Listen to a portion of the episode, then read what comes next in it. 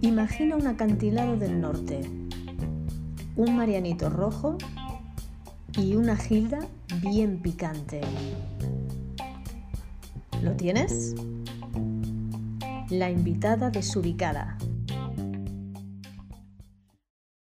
Hello, mis queridos desubicados, ¿qué tal estáis? Os voy a dar un momentito para que vayáis corriendo a por papel y boli. En este track no podéis perder detalle.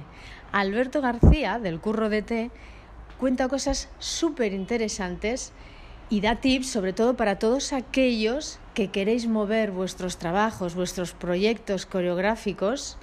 Y también hemos estado hablando de manzanas, de una manzana en concreto que estuvo rulando durante 15 años en el escenario del DT.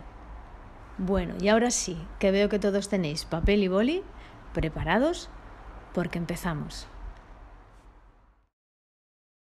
Hostia, ¿cuánto tiempo hace que no vea no sé quién y me siento ahora con un micrófono? Tú sabes que, eh, es que hoy no, te acordarás, el día que yo decidí que dejaba de bailar, eh, no que dejaba de bailar, sigo bailando, pero que dejaba de ganarme la vida como bailarín. ¿Sí? fue un día que estábamos montando el linóleo de Ana y el arco de colores, tú y yo, a las ocho y media de la mañana, en estas cosas que hacía el Cabrera, cabrón. Esto, de repente, ¿no? Porque luego lo hacía bien, era por turnos, estaba perfecto. Pero claro, me acuerdo de estar montando ocho y media de la mañana un linóleo porque había una campaña y demás y se oía, me lleva la chingada, cago en la hostia. Me lleva la chingada, cago en la me deja la... Y de repente dijiste, mira, ya está, ponemos la cinta, vamos a tomar un café, Alberto. Y nos fuimos los dos a tomar un café y después volvimos, no sé qué, y me acuerdo que ese día fue, dije, ay, no, yo, esto, esto no. en la cuarta pared. Esto fue cuarta, 96, yo creo, o siete. siete puede ser que ella. Me acuerdo ahora mismo que estábamos... Iris era... es verdad. Iris era Ana. Eh, eh, Javi, Javi, Javichu. ¿no? Javichu, nosotros dos, Iris. Enrique mismo bailaba y alguien más. Mónica García. Mónica García, por supuesto, que ahora hace pelis, ¿has visto? Sí, es verdad. Otra con la que sería interesante tener una buena es verdad. Mónica García, te mandamos un beso. Sí, sí. Total, cierto, vaya pandilla. Pero lo pasábamos súper bien en aquella obra. Yo me acuerdo sobre todo del color azul con aquella tela. no me acordaba de eso. y había como que salir y entrar, no por huecos, una cosa. Era como de estas cosas que desde fuera se vería maravilloso, pero que dentro era como torcido. Sí, sí, metidos en el paraguas, tío. El paraguas, que te quedabas sin espalda. Sí, y entonces tú dejaste ahí en este momento o sea, De hecho, nunca más bailé como para nadie que no fuera nosotras, pues mm. el curro y demás. ahí, montaste el curro? No, ya lo habías montado. Por ahí sería similar. O sea, el curro lo monto en, aquí, en, en este sitio que era la oficina de Juan, recién llegado. O sea, yo de hecho me quedo en Madrid eh, porque, mm, o sea, yo realmente me iba para Varna. O sea, yo iba a Barcelona, al Instituto del Teatro, a estudiar danza y demás. Y según llegué, y como ya tenía más de 20, o sea, yo sabía que tener el permiso del director porque eran 22, 20, no, ya 25, iba a cumplir 24. Y esto, y el que era el director, que era Gilbert Ruiz Lang, era mexicano. Y esto, y según yo llegué, me dijo, sí, sí, sí, sí, Alberto, pasa, siéntate todo nervioso, ¿no? Y literalmente me dijo, bueno, ¿tienes alguna beca o algo así? Yo, no, no, pues mm, mis padres me van a ayudar, voy a currar. Y me dijo, no, no, a ver, tú ya eres un bailarín. Me había visto bailar en México. Tú ya bailas, tú búscate trabajo. Uy, búscate trabajo porque esto es para chavalitos que, que van a empezar. Yo había montado ya en México y en Costa Rica un par de obras, esto que está de las monjas y demás, y traía como bonitos dosieres. Yo me ocurré como manualmente unos bonitos dosieres y demás. Y en el último momento dije, ah, pues me voy a llevar los dosieres, que uno nunca sabe. Cogieron una maletita así de, como de mimbre. Y según llegué, mi hermana estaba en el, en el en Sol, en un hotel, se llama El Moderno, nos teníamos que mudar como a un hostal, porque no, ese era el que venía con el billete de avión. Y, y cogí la, la guía del ocio y para ver qué veía de teatro y vi un apartado que ponía salas alternativas y dije, mmm, esto me interesa. Y entonces dije, bueno, pues voy a llevar los dosieres, a ver aquí qué, ¿no? Salas alternativas. raro, pero nadie me había hablado de las salas alternativas. Me aprendí de memoria los teléfonos, porque no había móviles. Y esto, yo de hecho me sé, el, eh, justo la semana pasada cambiamos de, estábamos con Orange y, y cambiamos. Y eh, una de las cosas que dijimos, bueno, ¿para qué coño queremos un fijo, no? O sea, ponernos a... Y yo de repente dije, ay, pero el teléfono, si yo me lo sé desde que llegué, no, no podemos quitar ese teléfono aunque nadie lo conteste. Y eh, hice cita con todos, todos me recibieron, o sea, me recibió Yahweh en cuarta, Pindado en triángulo, y aquí Juan Muñoz. Y el día que entré por, por, aquí con mi maletita salí con una fecha de estreno en Madrid en danza. Así, tin, tin, tin, tin. Es cierto que vamos a ver una obra que habían estrenado la Compañía Nacional de Danza en Costa Rica, este, y yo venía, aunque no me pagaran, o sea, que claro, yo no venía a cobrarles, ¿no? Pero bueno, un poco un chollillo ahí de, bueno, pues, ¿sí? y, y, así me quedé. Y claro, yo tenía que buscar curro.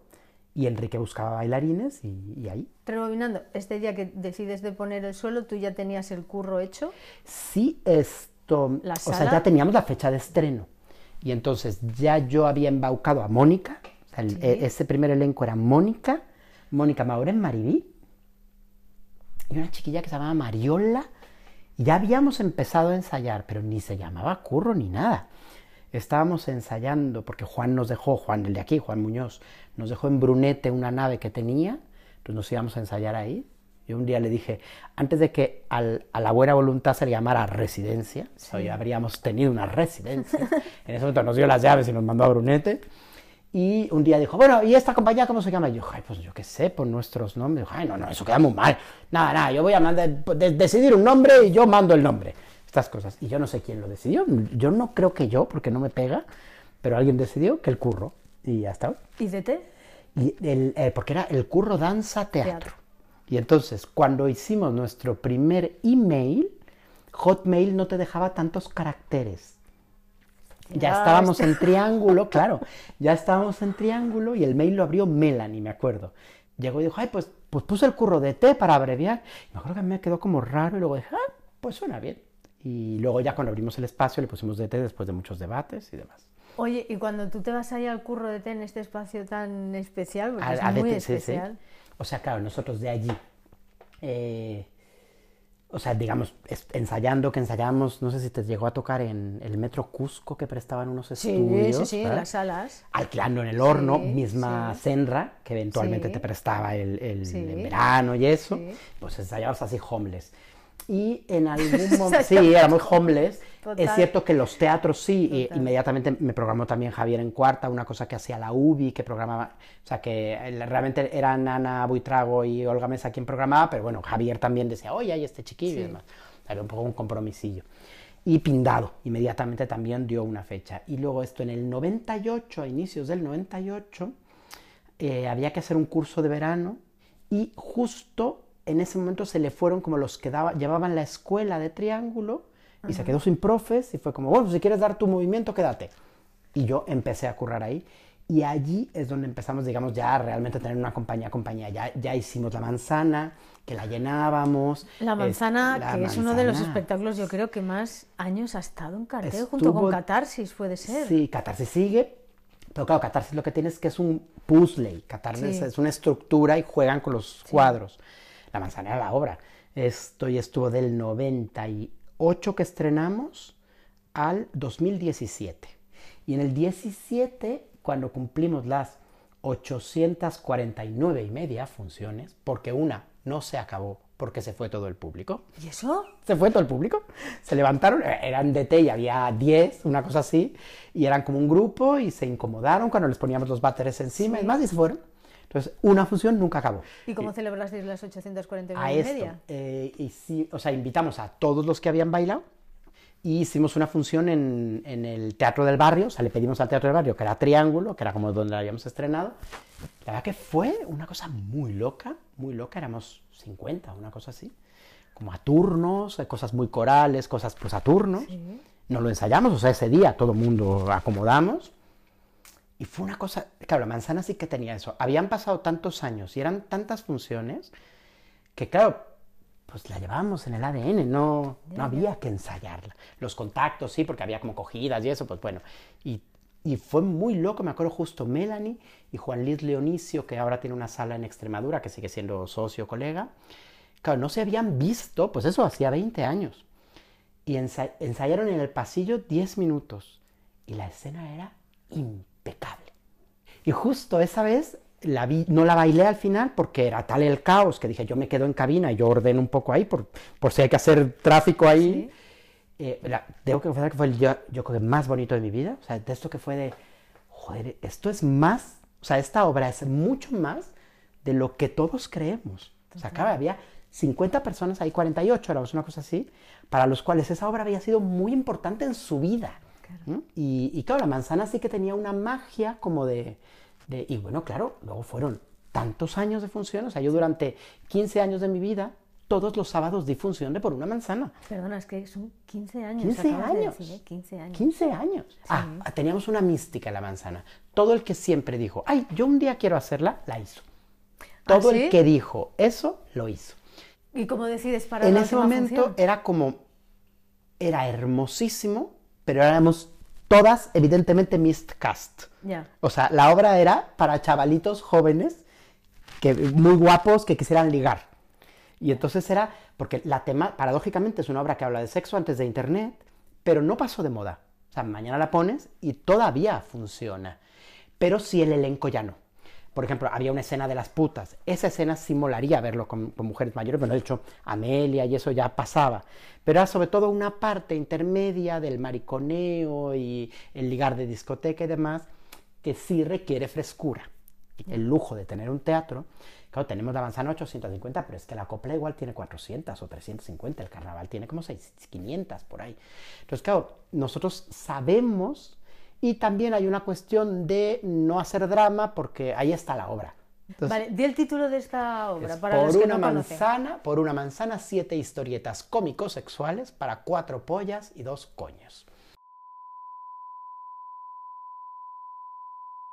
Hombre, lo que tiene DT como espacio que viene de cómo nosotras trabajamos es que abiertamente no puede ser un teatro, es demasiado pequeño para ser un teatro, porque no tienes la distancia, o sea, no hay los metros suficientes para que haya una, distancia ficcional, digamos. Entonces tú necesariamente estás en una situación performance porque tú ves que eso está allí, no, no, nadie te puede, no puedes pretender que estás en la mm. playa, ¿no? Y eso por un lado. Y luego, por otro lado, el que durante muchísimos años quienes estaban en escena también gestionaban, ha hecho como una experiencia... Eh, o sea, yo, yo creo que es difícil de explicar, pero como que quien iba, sobre todo si las obras eran nuestras, o va a, a ver obras nuestras, a DT, la experiencia empieza desde que abres la puerta, no solo lo que sucede en escena, porque quien te ha vendido la entrada luego es el que actúa. Y a su vez es el que está limpiando el escenario, Y el que te sirve la cerveza debajo en el bar. Entonces, si yo creo que el, que sea diminuto y el que no haya esta barrera ha generado algo especial alrededor de DT, ¿no? Algo, algo que, que ha hecho que sea un espacio acogedor.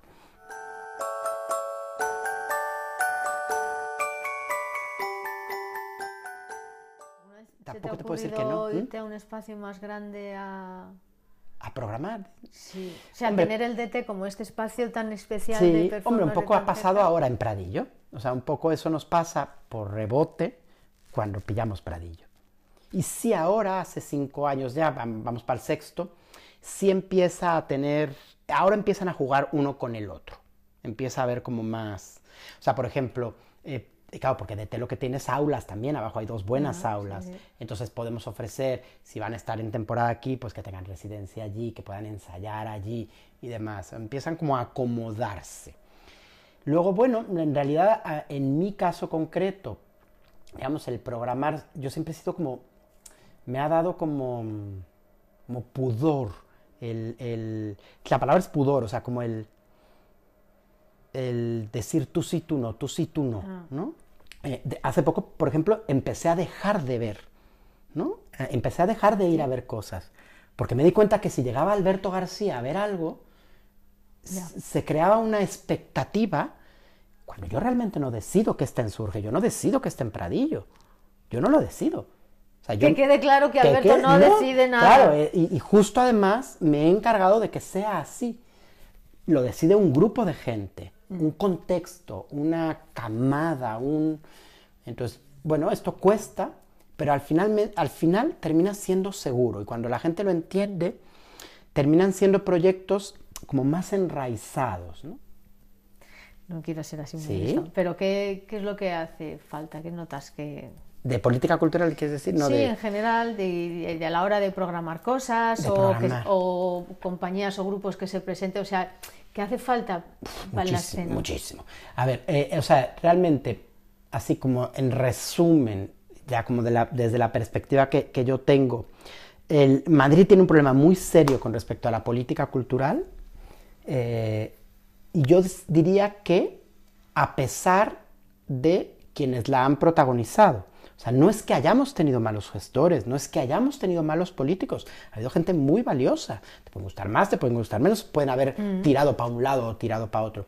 El verdadero problema es más grave que eso y es más de raíz, y la- yo por más que lo digo en todos los podios, en todas las reuniones y demás, que el verdadero problema que tiene Madrid es que la cultura se hace como un, un- una isla y si bien en otras cuestiones de la política se ha aclarado cuándo hay que llevar las competencias a las comunidades, cuándo es municipal, eh, bueno, que te voy a contar, que le voy a contar una vasca, ¿no? O sea, que es perfectamente claro. Cultura, en teoría, está en las comunidades autónomas, es competencia de la comunidad autónoma. Eh, educación también, el municipio tiene la responsabilidad de la cercanía, bla, bla, bla, ¿no? ¿Qué pasa en Madrid?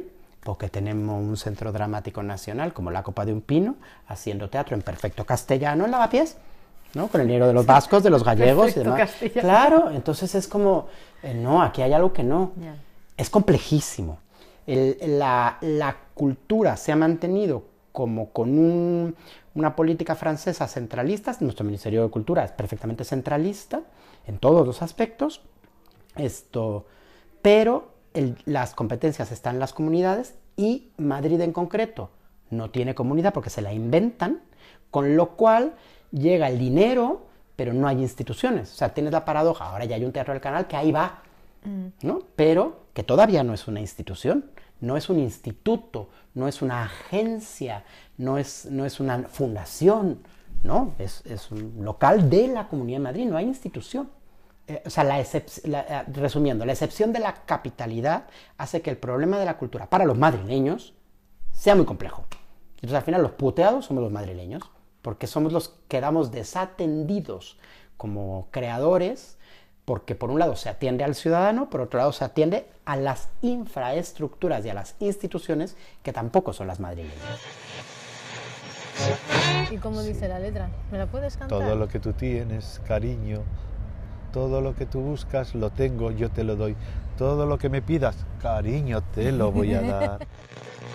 De todas Que, entre maneras, también te comillas- digo que si llega el fin del mundo y tú y yo, por ejemplo, estamos en la selva y no hay nada que comer, sal corriendo porque yo te meto un bocado. Eh, Lo mismo, te como. O sea, Viendo a, un, a, un- ¿Ah?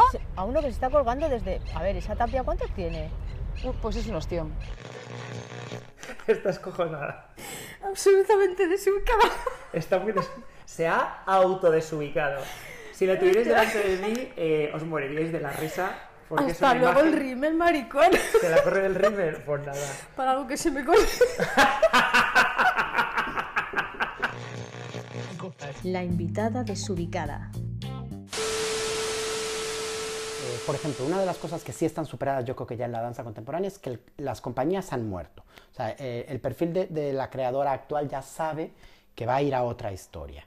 Eh, lo cual está bien en un sentido, y es en el sentido de que el concepto de la compañía que manejábamos, por otra razón también de política cultural, lo que venía a decir es que para tú tener una compañía tenías que ser un empresario. Entonces generó una situación súper perversa en donde, eh, pongamos a Carmen, que es el ejemplo que podemos poner siempre que no se enfadaría nunca. Es claro, Carmen aparentemente es tu coreógrafa, pero es que no solo es tu coreógrafa.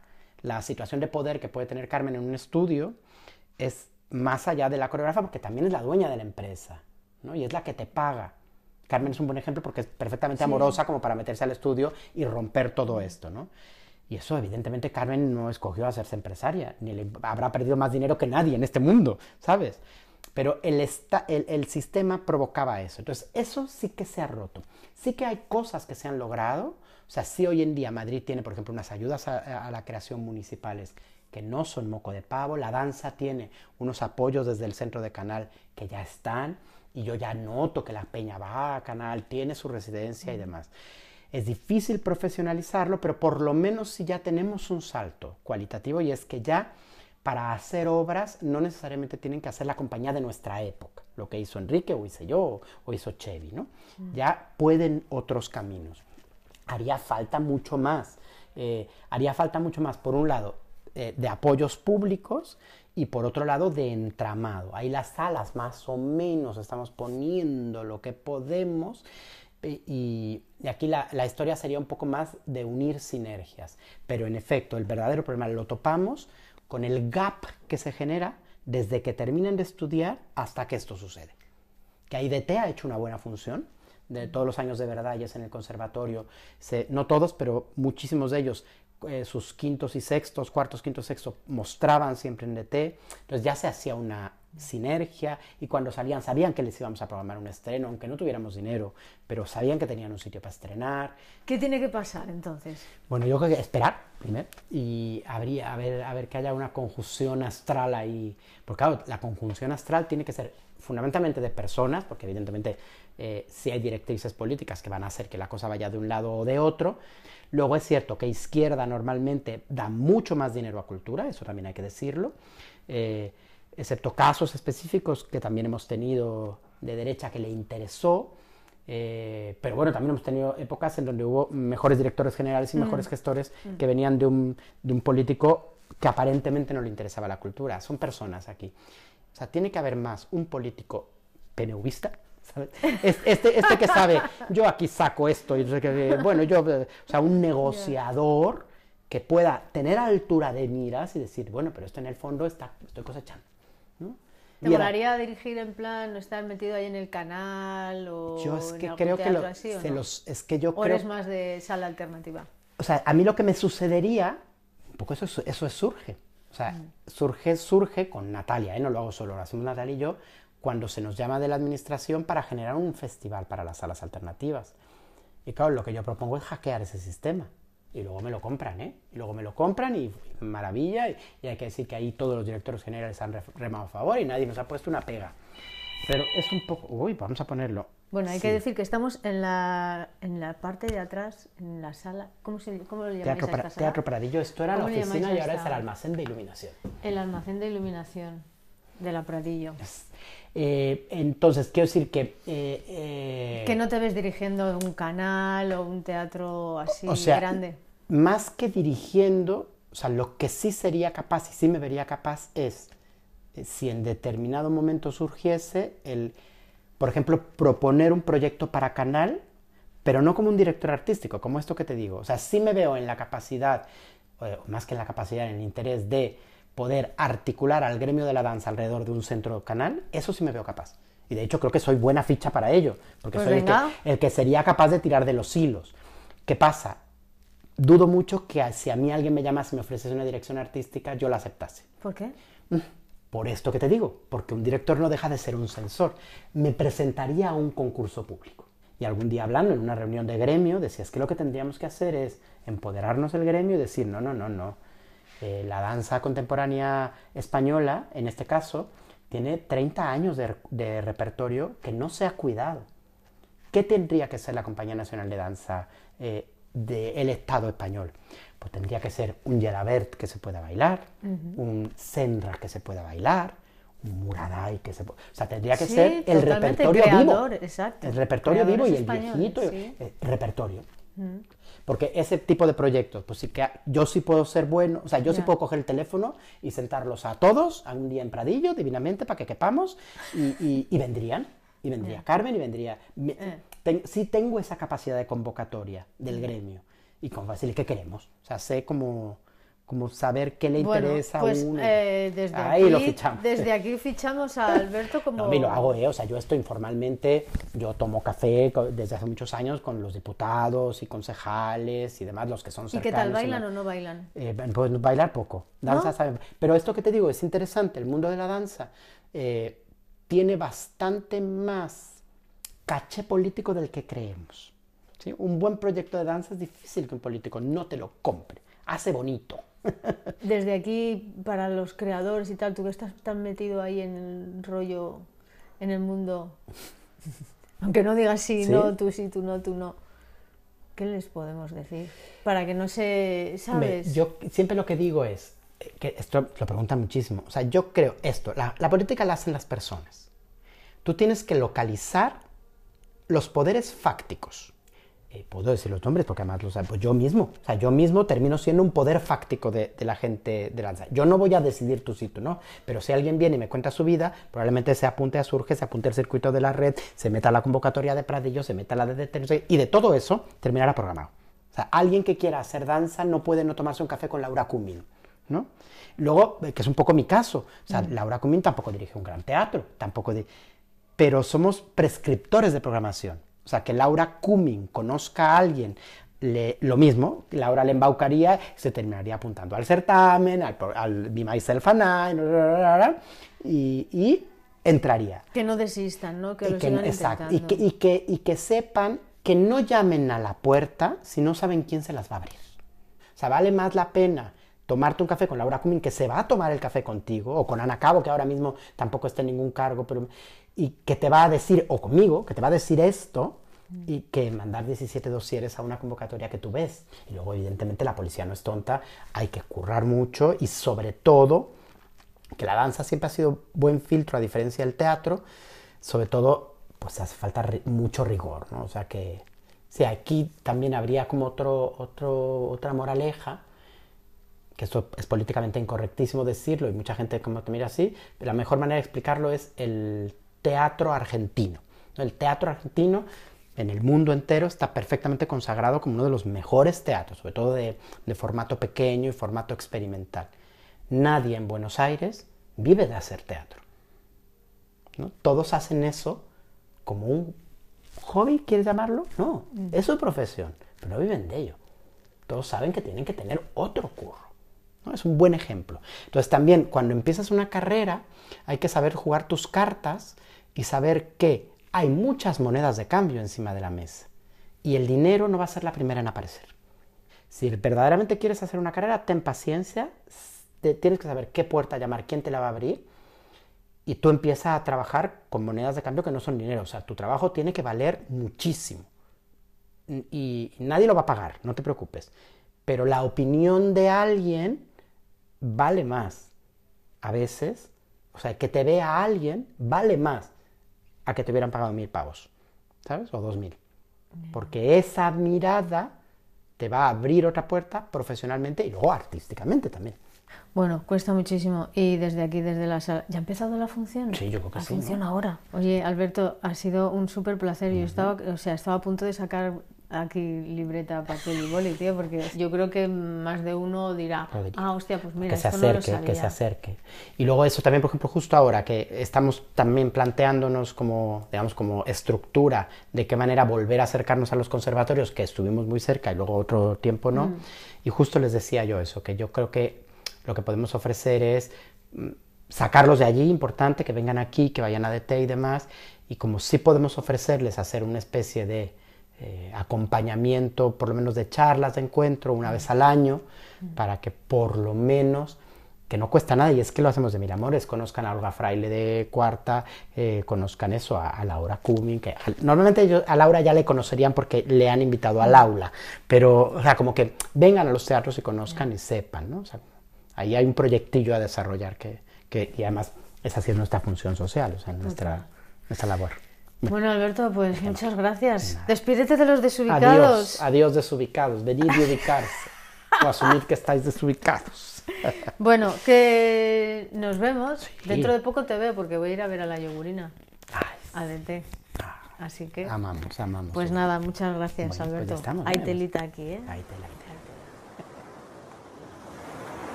Y a vosotros, mis queridos desubicados, muchas gracias por estar ahí un día más. Que tengáis un muy feliz domingo y recordar que el Marianito Rojo y la Gilda va de mi cuenta. Un beso y agur.